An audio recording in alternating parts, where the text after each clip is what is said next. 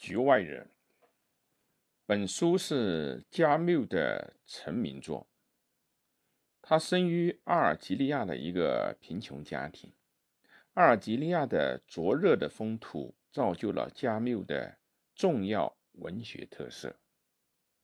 因为最早极好的描写了二十世纪的感觉，他一跃成为文坛的宠儿。在一个炎热的夏天。莫尔索因母亲的去世而到养老院去埋葬母亲，但却在太平间里面呼吸着花香，心安理得了睡了一整晚，沉醉在明媚的阳光照射下的浓郁的青草气息里。翌日，他去往海边，遇见了过去的恋人玛丽，一同游泳。在公共住宅，他满足了自己的欲望。公共住宅里有个叫雷蒙的人，打了他自己的阿拉伯情妇，和情妇弟弟的关系处于极为紧张而危险的状态。在阿尔及尔的海滨，雷蒙和莫尔索和情妇的弟弟争斗了起来，在炙热的阳光下。莫尔索汗流满面，天旋地转，在恍惚中开了枪。他对气候、风土过于去敏感，色、香、声音，这是对僵化了的价值观念以及人们习以为常的虚伪处事方法的现存社会的反命题。莫尔索被逮捕。他的杀人动机，以及支撑他的伦理观念遭到了谴责，指责他缺少对母亲的爱，不敬畏上帝的心使人生惧。为什么把母亲送到养老院呢？奔丧到了养老院以后，为什么不打开棺材看看母亲的容颜，一滴眼泪也没有呢？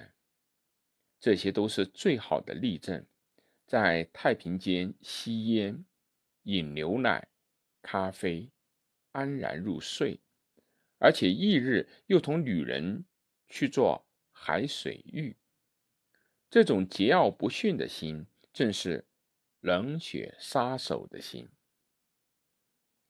法庭精心指出那些为社会所不容的部分，判莫尔索死刑。极力的证明莫尔索是对社会的危险存在。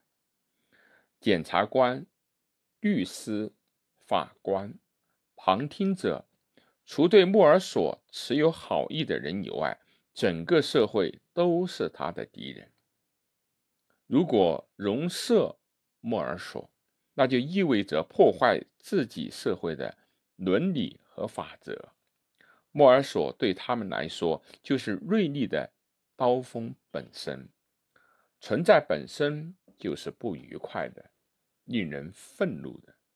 在临行前，神父强迫他忏悔，接受上帝的恩慈。他严峻地加以拒绝。莫尔索满足于他所选择的人生道路，感到世界。正向自己开来，是向更充实的存在走去。加缪在这部作品里面提示了人的存在价值，指出了在不合理的混乱前存在着什么，与萨特的恶心同为代表二十世纪的存在主义文学。这部作品全部体现了加缪创作主旋律的起点：自杀、反抗、死刑、人的关系等等。他曾获一九六零年的诺贝尔奖金。四十六岁时因汽车的车祸而死亡。其他的作品。还有一九四五年的《鼠疫》一九五六年的《堕落》等等。